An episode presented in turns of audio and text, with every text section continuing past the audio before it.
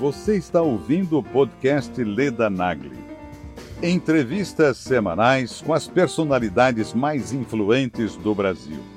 Para assistir às entrevistas em vídeo, acesse o canal Leda Nagli no YouTube. www.youtube.com/ledanagli. E na verdade, o grande problema do Roberto é o estilo dele. Mas a linha de pensamento dele é uma linha em que acha que está havendo um ativismo judicial por parte do Supremo. Mas é liberdade de expressão. E se nós analisarmos cada um dos ministros, nós vamos encontrar grandes juristas. Mas esta tese de que eles podem interferir no legislativo, no executivo, fragiliza a documentacia. Isso que se chama consequencialismo jurídico. A impressão que eu tenho é que vão tentar levar para o plenário, em termos de recurso, é, a prisão do deputado Roberto Jefferson, para que o plenário do Supremo venha decidir. Agora, se o plenário mantiver, mantiver aí está preocupando por uma outra razão. Porque aí realmente nós começamos a ter aquilo que o Aras colocou de censura prévia.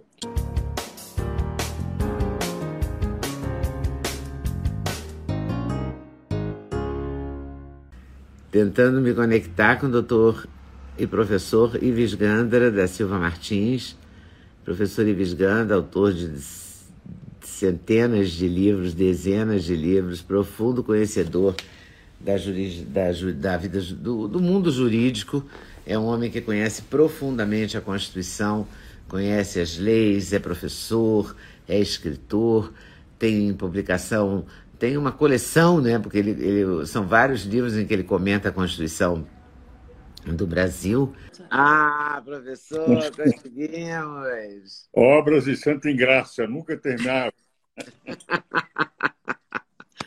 O senhor, que é o maior jurista do Brasil, me diga o que é que está acontecendo nesse país, por favor. O, é interessante, o Leda, porque é, o Roberto tem um estilo próprio de falar que é agressivo naturalmente, é, mas na verdade, é, eu, apesar da admiração que eu tenho pelo Alexandre, há um dado interessante. Eu tenho livros escritos com o Alexandre, já participei de bancas de doutoramento com o Alexandre. Quando eu fui presidente da comissão é, de reforma política do Conselho da Ordem dos Advogados de São Paulo, entre os 12 juristas que eu tinha assumido a presidência, um deles era o Alexandre, Zé Afonso, Nelson Jobim, um grupo de primeira, de primeira linha. E tenho uma grande admiração por ele e uma boa amizade, uma grande amizade. Agora, eu tenho a impressão que a decisão foi equivocada. Foi equivocada porque, na verdade, por mais deslocada que seja, e, na verdade, o grande problema do Roberto é o estilo dele. Mas a linha de pensamento dele é uma linha em que acha que está havendo um ativismo judicial por parte do Supremo. Mas é liberdade de expressão. E a Lei de Segurança Nacional, aquela que proibia, ela foi revogada. Então, a sensação que eu tenho que nesse episódio entre Procuradoria-Geral da República e Supremo Tribunal Federal, isto é, entre o Aras, Procurador-Geral, diz que isso é censura prévia, e o Alexandre, que entende que a democracia foi atingida, quem, a meu ver, tem razão é o Procurador-Geral da República. É censura. Rigor está sendo preso por força de manifestação pessoal, né, de manifestação, enfim, no estilo. Vamos admitir que o, é, o ministro Alexandre estivesse se considerasse atingido. Ele tem o direito às ações de indenização por danos morais, etc., como, aliás, o ministro Cássio está fazendo, o próprio procurador, é, em relação a professores universitários em São Paulo que tiveram também uma linguagem mais agressiva, menos adequada, num regime democrático. Mas há um dado concreto, quer dizer, eu não vejo risco nenhum à democracia de alguém expor suas opiniões, mesmo numa linguagem, às vezes até futebolística, hum. quando se xinga um juiz, quando não está acordo, com aquilo que apitou um pênalti, não apitou o pênalti, etc. Nem por isso é, nós estamos é, fora da democracia num regime ditatorial. Creio, com toda a admiração que eu tenho pelo Alexandre, que é grande até pela amizade que nós temos, é que o Alexandre tomou uma decisão equivocada que aumentou a tensão entre os poderes. E nós precisaríamos, nesse momento, uma distensão. Nós estamos passando alguns momentos é, graves. Por exemplo, o voto impresso, que não é impresso, é um voto auditado, que não é um voto auditado, é uma urna eletrônica de segunda geração, que é aquela que nós usamos é de primeira geração, teve mais votos do que a urna adotada pelo TSE. Mesmo assim, não se conseguiu os 308 votos para alteração, então se mantém o sistema atual, entende? Creio que toda a publicidade feita em relação à mudança de urna foi equivocada, porque deveria se falar urna de segunda geração e não em fraude. Fraude gerou um espírito de corpo por parte de todos aqueles que não queriam a adoção de uma urna melhor. Mas há alguma coisa que nós temos que imaginar.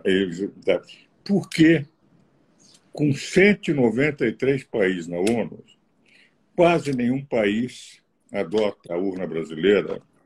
Porque na Alemanha foi considerado por falta de transparência inconstitucional, que demonstra que nós podemos evoluir. A discussão foi mal colocada, houve mal, mais votos pela urna de segunda geração auditada do que da primeira, que é atual, mas criou uma certa tensão entre os poderes. Daí vem o, o, o governo e, num determinado momento, pede uma moratória, e enquanto dá a moratória, aumenta também, pede para não pagar o que deve, mas vai entregar 7 bilhões de reais para alavancar carreiras políticas. Uma contradição. Tudo no mesmo momento. E ocorre da Câmara dos Deputados aprovar a volta ao sistema anterior de coligações.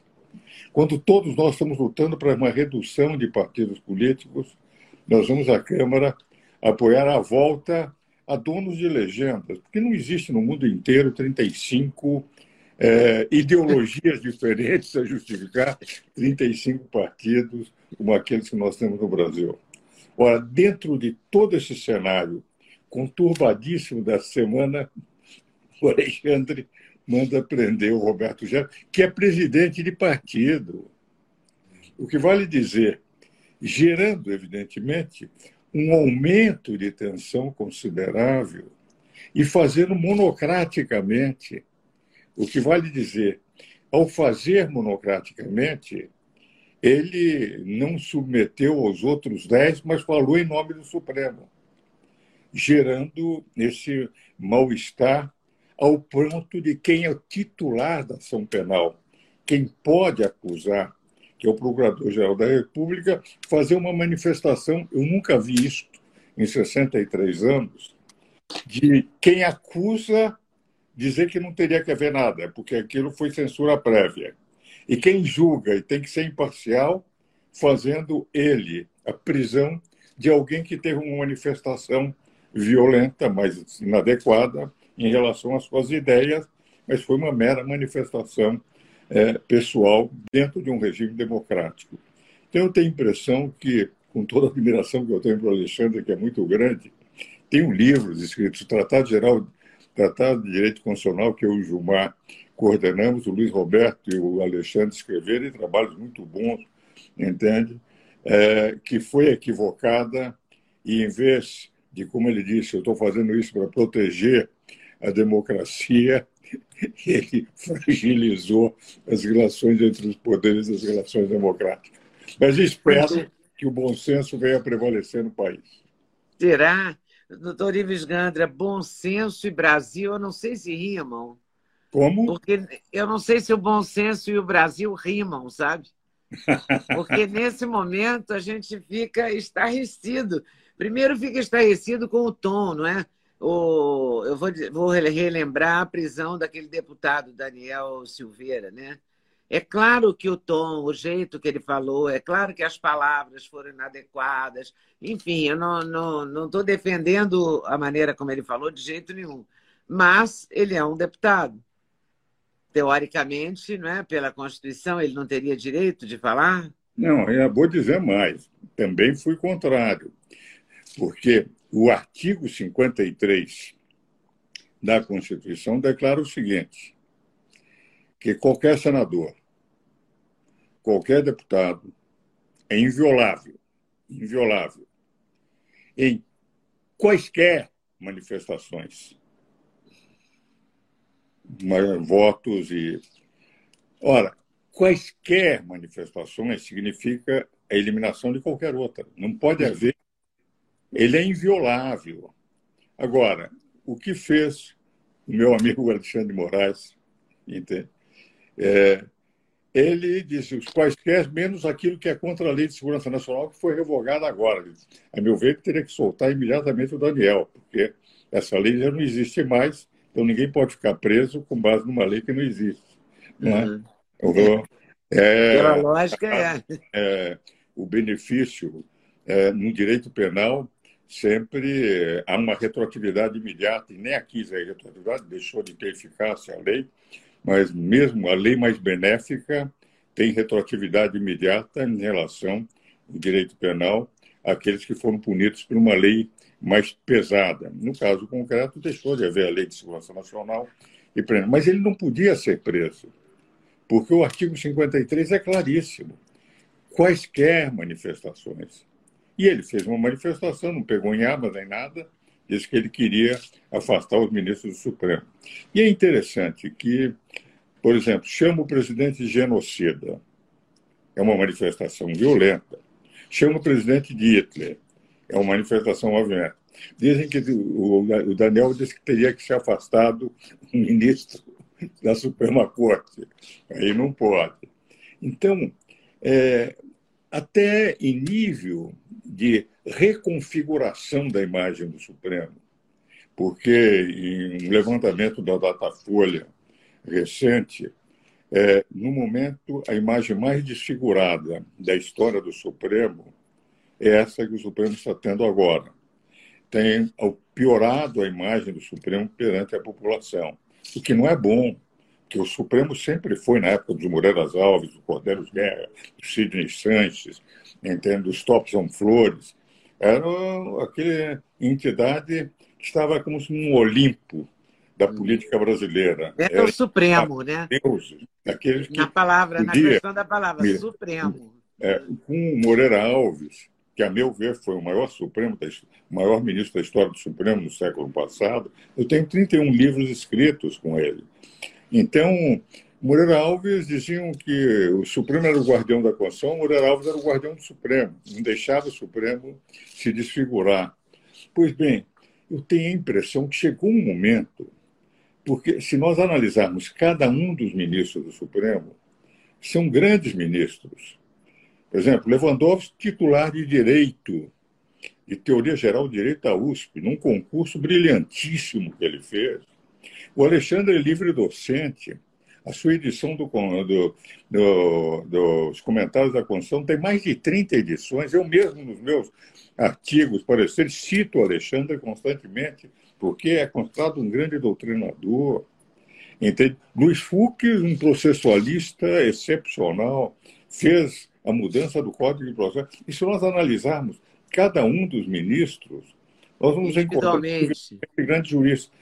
Mas esta tese de que eles podem interferir no legislativo, no executivo, e fragiliza a documentacia. Isso que se chama consequencialismo jurídico. Esse poder entende atuar nos vácuos legislativos e corrigir os rumos do executivo, que não é função que está na Constituição. Eu participei de audiências públicas na Constituinte, Leda. Foram 20 meses. Bernardo Cabral, relator da Constituinte, até hoje é conselheiro do meu Conselho Superior de Direito da FEComércio, que eu presido há 32 anos. Tive contatos quase que, eu não diria semanais, mas mensais necessariamente. Ulisses Guimarães assistiu palestras minhas sobre parlamentarismo, porque tornou-se um ferrenho parlamentarista, que eu sou até hoje Pois bem, na verdade, quando nós tínhamos o processo constituinte, a ideia era ter os poderes harmônicos e independentes. Primeiro poder, poder legislativo, porque é o poder onde eu tenho situação e oposição, eleito por 140 milhões de brasileiros. Segundo poder, o executivo, porque representa só a situação, aqueles que ganharam a eleição. No executivo não tem oposição dentro. Vem em segundo lugar também na organização dos poderes. Terceiro poder, poder judiciário, que não é representativo do povo, representa a lei, que não faz, e com duas funções essenciais: administração da justiça, Ministério Público e advocacia.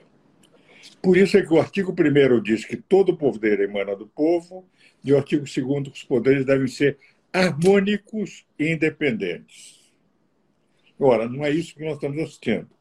O Poder não. Judiciário tem invadido a competência do Legislativo, que é eleito pelo povo. Tem invadido a competência do Executivo, que é eleito pelo povo. Eles, em que todos os ministros foram eleitos por um homem só, que é o presidente da República.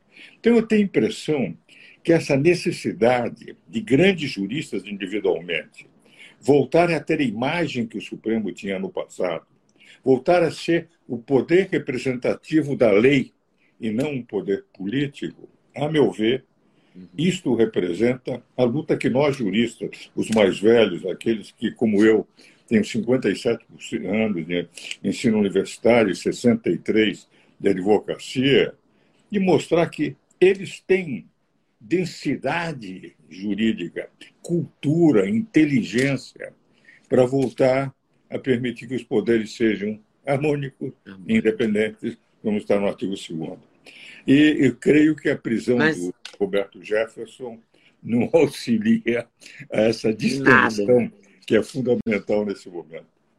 Mas, na verdade, parece, a gente fica com a sensação de que são 11 ministros, 11 cabeças, 11 sentenças, 11 eh, visões de mundo, 11 egos, 11 tudo, tudo isolado. Eles não têm uma, né, uma convergência entre eles. Eu, no dia seguinte que o ministro Marco Aurélio deixou o Supremo, eu entrevistei e perguntei qual é a saudade que ele ia ficar.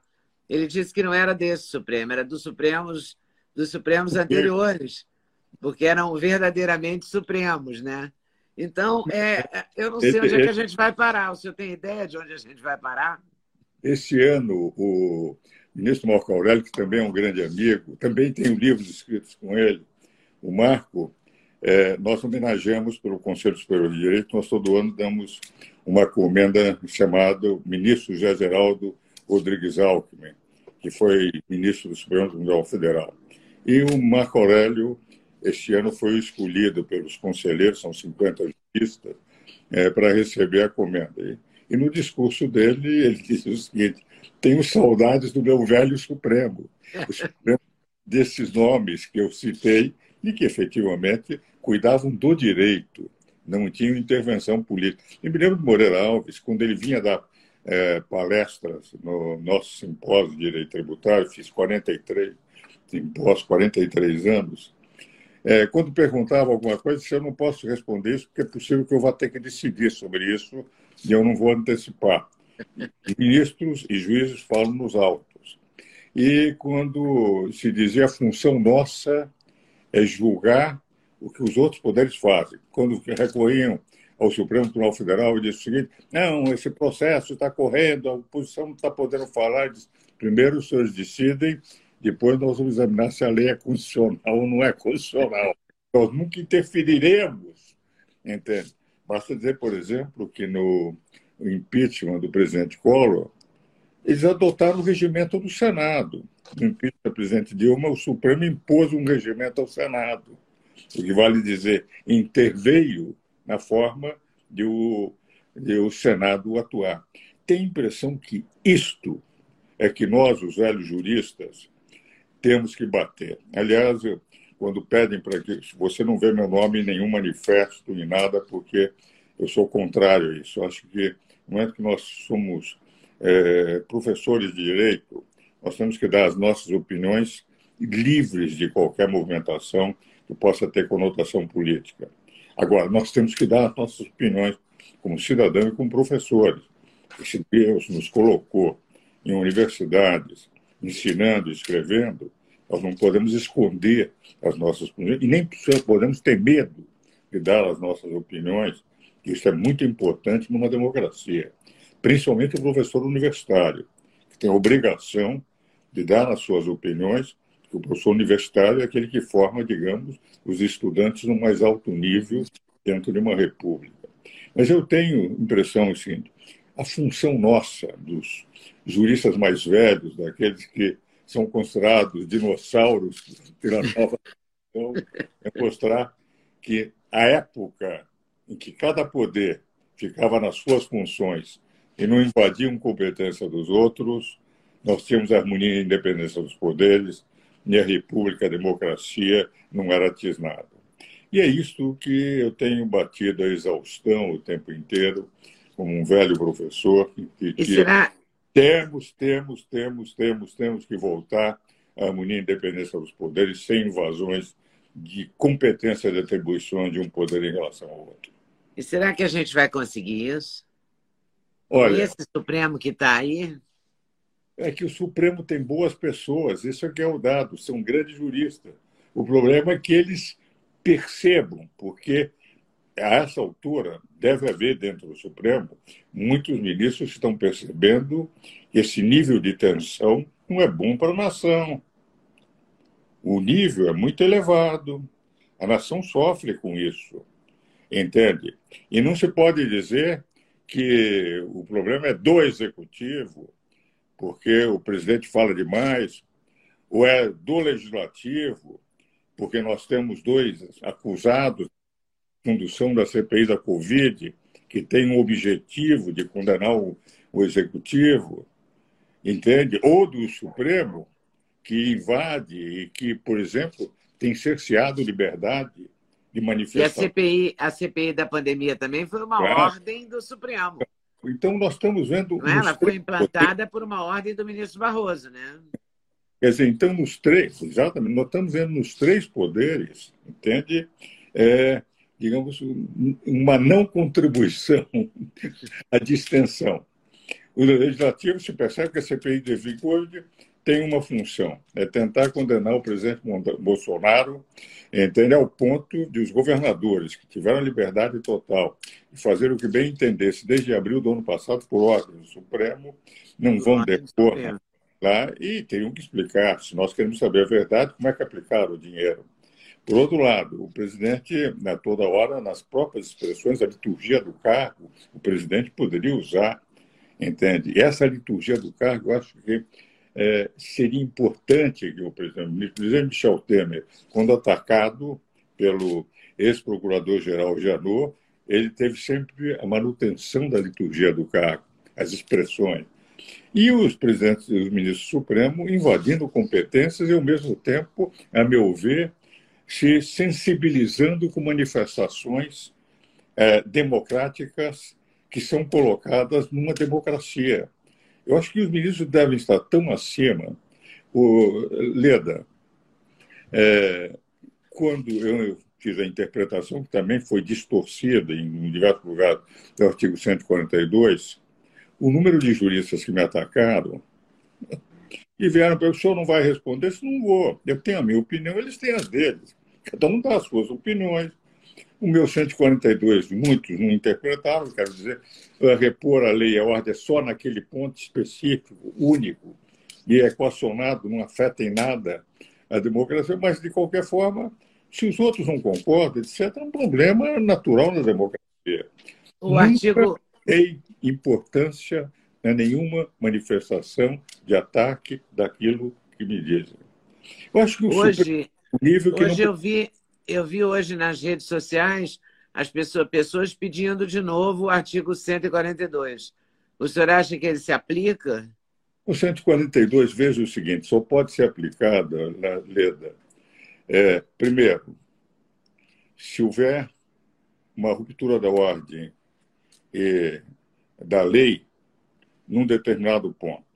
Vamos admitir, por exemplo, que quando prenderam o deputado Daniel, o Congresso não autorizasse a prisão dele e o Supremo exigisse, e o Congresso fosse as Forças Armadas dizendo que não tinham autorizado e o Supremo mandou. Daí as Forças Armadas viriam e soltariam, que a função de repor a lei e a ordem seria essa. Pontual, feita, liberado, não teria Mas não mais... consultaram a Câmara. É, agora, então tem que primeiro haver o fato de uma violação à lei e. E segundo, tem que haver um poder que peça, que vale de Um dos poderes é o que está no 142.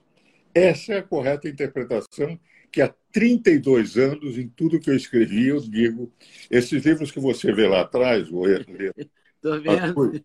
são os 15 volumes que eu e o Celso Bastos interpretamos então, é, durante 10 anos. Evidentemente, estão desatualizados, porque houve tantas emendas depois, o Celso faleceu, e eu, com a minha idade, não tenho, digamos, mais o fôlego necessário para refazer todas as 12 mil páginas. Eu até nem sei se Deus me dará tempo para continuar dizendo o que eu estou dizendo, já que a idade avança e as limitações artísticas são muito grandes. Mas o que, o que acontece é que o 142 foi colocado no título 5 da Constituição e diz o seguinte: título 4 é da organização dos poderes. Legislativo em primeiro lugar, executivo em segundo lugar, judiciário em terceiro lugar, advocacia e Ministério Público com funções essenciais de administração da justiça.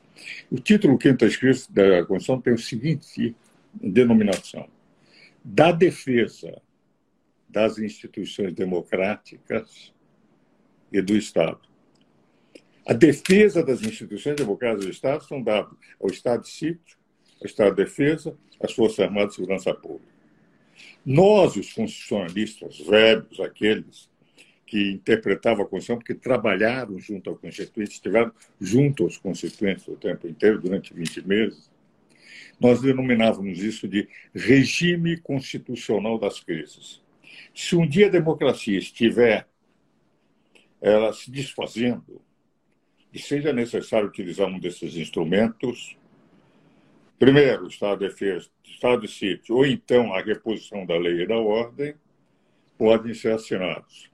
Mas foi colocado lá só se a crise fosse de tal ordem em que a desarmonia e independência dos poderes estivessem desequilibrando tudo.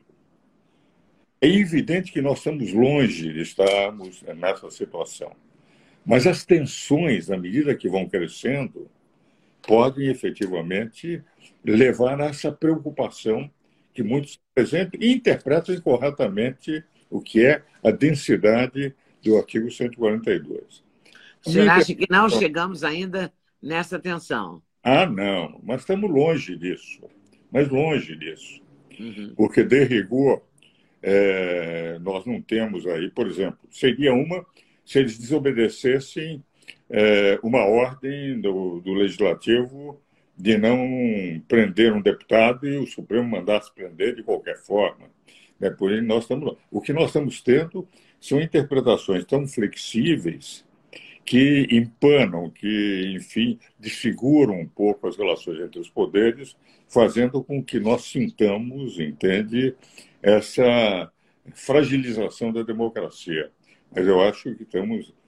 Agora, a impressão que eu tenho é que vão tentar levar para o plenário, em termos de envio de recurso, é, a prisão do deputado Roberto Jefferson, para que o plenário do Supremo venha decidir. Agora, se o plenário mantiver, mantiver aí está preocupando por uma outra razão porque aí realmente nós começamos a ter aquilo que o Aras colocou de censura prévia.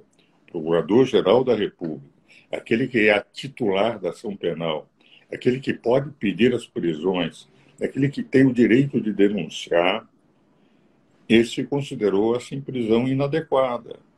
O que vale dizer, nós tivemos uma distorção na prisão do, do Roberto Jefferson, da determinado pelo doutor, o ministro Alexandre de Moraes, quando, na verdade, quem é, seria titular nesse caso seria o procurador-geral. Agora, um outro dado, inclusive, algo que causou espécie. Roberto está separado da esposa há 20, an do 20, 20 anos. anos. O que ela tem que ver com. Entende? Então, eu tenho a impressão que esses exageros é que aumentam as tensões. E é por essa razão que eu espero que o bom senso de outros ministros, o bom senso, enfim, de todos os que estão na liderança dos três poderes, não procurem aumentar as tensões, mas temos que apresentar agora os bombeiros para reduzi-las. Pois é, mas é que faltam bombeiros. Não é? Tá todo mundo, parece que está todo mundo com fósforo na mão, né? Porque não tem bombeiros. Não tem? Ah, não tem bombeiros. Está todo mundo com fósforo na mão, assim, acendendo mais ainda o fogo. É. O Roberto Jefferson deixou uma gravação. Né? Eu já ouvi umas duas gravações dele. É claro que eu não posso garantir que são dele, porque eu não ouvi gravar. Mas a voz me parece é dele. Numa, ele pede respeito à Graça, que é uma moça, uma pessoa que é vice-presidente do PTB, e a outra, ele diz que essa atitude foi tomada para enfraquecer, foi tomada pelo ministro Alexandre de Moraes, para enfraquecer a, o PTB, que é o partido para o qual o Bolsonaro iria ou irá. Olha, eu não sei, mas é possível, porque como o Bolsonaro não tem é, partido, vai não ter que partido. ter partido para concorrer à eleição, é evidente que o PTB é uma das alternativas do presidente da República, não é? E, uh, e devo dizer, é uma das alternativas sem contestação interna, porque o que nós temos lido no jornal é que alguns uhum. partidos fazem contestação interna à vinda do presidente da República, não é? Isso pode ocorrer, entende? Agora, tudo isso são especulações, não é? nós não, não sabemos eu sempre parto do princípio que um ministro do Supremo não pode ter pensamentos políticos quando tem que tomar uma decisão jurídica. Entende? Ultimamente, essas minhas convicções de 63 anos, muitas vezes, merecem cada vez reflexões mais profundas, porque nem sempre dá a impressão de que isso está acontecendo. Outro dia eu te contei, eu não sei se você soube, mas eu estava saindo da missa, eu vou à missa diariamente, e um morador de rua me abordou dizendo o que é que é isso, o que é que o senhor está defendendo o ministro do Supremo, porque eu sempre elogio o que isso. São todos eles favoráveis à corrupção, todos querem derrubar e tal. Eu disse, mas eu também critico isso. Eu estou de acordo com as críticas, eu não estou de acordo com os elogios. Entende? Mas é que eu conheço direito, tentei, tal eu com o chofer e o meu neto, né? Então, depois viemos comentando como o pessoal de rua que não conhece, digamos, o direito e que não sabe proferir a carreira de cada um deles, às vezes estão pensando de que é, são meros políticos que estão agindo. Entende? De rigor, todos eles chegaram lá por terem méritos próprios, senão não estariam nessa condição. Não, mas, mas, chegaram por indicação política, eles só têm um voto cada um, né? É. cada ministro do... do... Supremo, na verdade, teve um voto. Né? Só Como é um. É? Cada ministro do Supremo teve só um voto. Um voto é. do Lula, um voto da Dilma, um voto do Temer, no caso do Alexandre de Moraes, um voto. Não é? E, e a, a, o povo na rua o povo, eu vejo pelos comentários no meu canal, pelo que as pessoas me escrevem, as pessoas estão indignadas com os ministros do Supremo. Há uma indignação crescente. E isto é que me, nunca a imagem do Supremo. Eu tenho 63 anos de advocacia. Quando eu fiz a minha primeira sustentação no Supremo Tribunal Federal, três ministros do Supremo não tinham nascido, Leda. nem o Toffoli, nem o Alexandre, nem o Cássio. E eu já sustentava no Supremo Tribunal Federal. Eu vou te dizer o seguinte: em 63 anos, nunca perante o povo eu vi uma desfiguração tão grande. E a Folha de São Paulo, numa pesquisa que fez, mostrou que cresceu. Já é isso as pessoas no Brasil que consideram o Supremo ruim na pesquisa da Datafolha, quando sempre era considerado o Olimpo, Quer dizer, a reserva moral do país, da democracia brasileira, sempre era considerado supremo.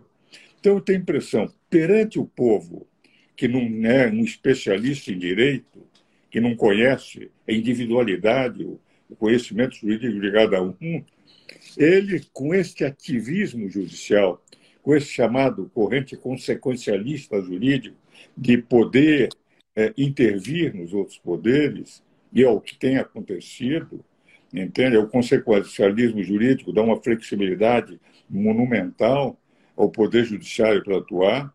Isso faz com que eles passem a ser examinados não mais como ministro da Suprema Corte, mas também como políticos. E a conotação que o povo vai dando em função de determinadas ações é de que eles estão agindo politicamente e não juridicamente. E esta imagem do povo não adianta procurar mostrar através de conhecimento jurídico, que, por exemplo, com esse rapaz, eu perguntei o nome dele, chama-se Santos, esse rapaz de rua, cara, fiz um artigo citando. Era dizer, mas eu estou elogiando o conhecimento jurídico, estou elogiando. Ele disse, não, mas não tem que ajular nada, são favoráveis. É, você compreende o que representa, Leda? Eles estão julgando, eles estão julgando no, no, no chão. Que os homens são bons. Mas eles estão jogando no chão, estão jogando sei lá onde, o, até a respeitabilidade do Supremo, né? Porque você vê, uma pessoa de rua já, já, já discorda, já, já contesta, já, já quer que o senhor. Não, o senhor não pode falar bem deles. A pessoa não tem nem, nem conhece, mas ele sabe que ele não tá, não concorda com a maneira como ele age. E eu vi advogados de orientação de esquerda hoje dizendo que a prisão do Jefferson é ilegal. Quer dizer, então, porque o Jefferson também disse, e, e alguns deputados conservadores é, entraram nas redes sociais para dizer que, o, que a prisão do Jefferson se deve ao fato dele ser um conservador. Mas eu vi que até advogados de esquerda, é, conhecidos por serem de esquerda, é, consideram a prisão ilegal. Mas é, porque de rigor é prisão por manifestação de opinião. Não poderia haver. E é... Então, ela é ilegal. Ah, eu considero, mas eu digo que eu tenho utilizado uma expressão, digamos, é, menos impactante. Eu o senhor é mais chique que isso. Mas digo que a interpretação correta, na meu ver, não é do ministro Alexandre Moraes, é do Alexandre, é do, do Aras, o procurador da República. É prisão por manifestação, é censura prévia, quando a Constituição proíbe a censura. É? Quer dizer, e agora que não temos uma lei de segurança nacional, com muito mais razão. Ficou é? pior ainda, né? Ficou enfim, pior. Leda. O doutor, o doutor Modesto Carvalhosa que é, escreveu um livro sobre uma nova Constituição. Ele defende que a gente deveria ter uma nova Constituição. Será que é, a gente vai chegar a esse ponto de ter uma nova Constituição para melhorar? Outro dia, nós, o Modesto é um grande amigo. Eu Outro sei.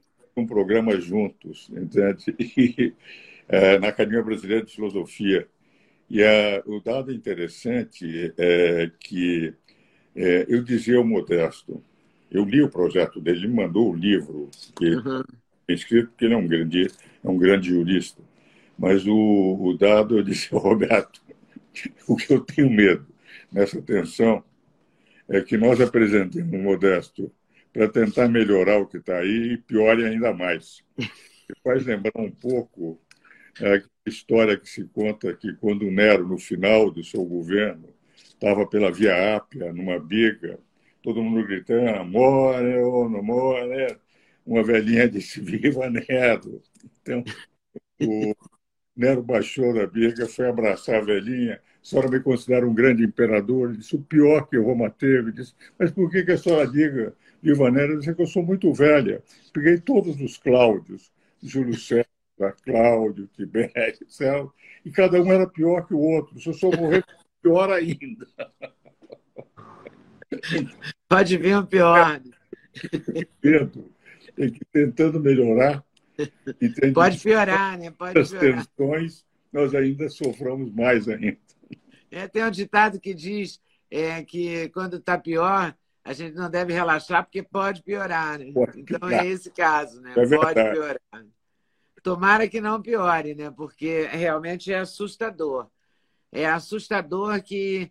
Não é porque a gente lutou pelo voto direto, a gente lutou contra a censura. A gente não quer a censura, a gente não quer.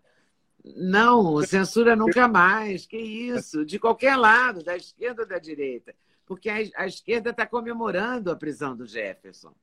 Claro. Mas um dia pode virar, né? É, mas nem, nem, todos, quer dizer, os advogados que eu conheço, aliás, você citou também, quem é verdadeiramente advogado, quem é aqueles que defendem o Estado de Direito, não pode comemorar uma prisão por é, manifestação de opinião, não é? Quer dizer, então eu tenho a sensação, nós temos que defender a liberdade de expressão, e o próprio Supremo sempre defendeu a liberdade de expressão, quando Carlos Aires Brito era presidente. Carlos Aires né, Brito. Fez questão de mostrar que a Lei de Segurança Nacional não poderia, absolutamente numa democracia, restringir a liberdade de expressão. Quando nós começamos a redigir, nós corremos o risco de voltar ao regime de exceção no passado. Eu me lembro que no nós passado. Nós não queremos isso de jeito nenhum. Né? Falávamos que os jornais tinham que publicar ou poemas de Camões ou receitas de culinária. É, de doce de abóbora. O Estadão publicava um doce de abóbora com coco interminável na primeira página. Eu sou desse tempo. Mas é isso, Leda. É isso, doutor Ives. Eu lhe agradeço muitíssimo. Muito obrigada por aceitar conversar comigo nessa, nesse final de, nessa sexta-feira esquisita. É, na verdade, Leda, nós conversamos como dois amigos, com muita liberdade, num bate-papo, num diálogo. Oh. Para mim é sempre uma honra quando estou com você. Imagina.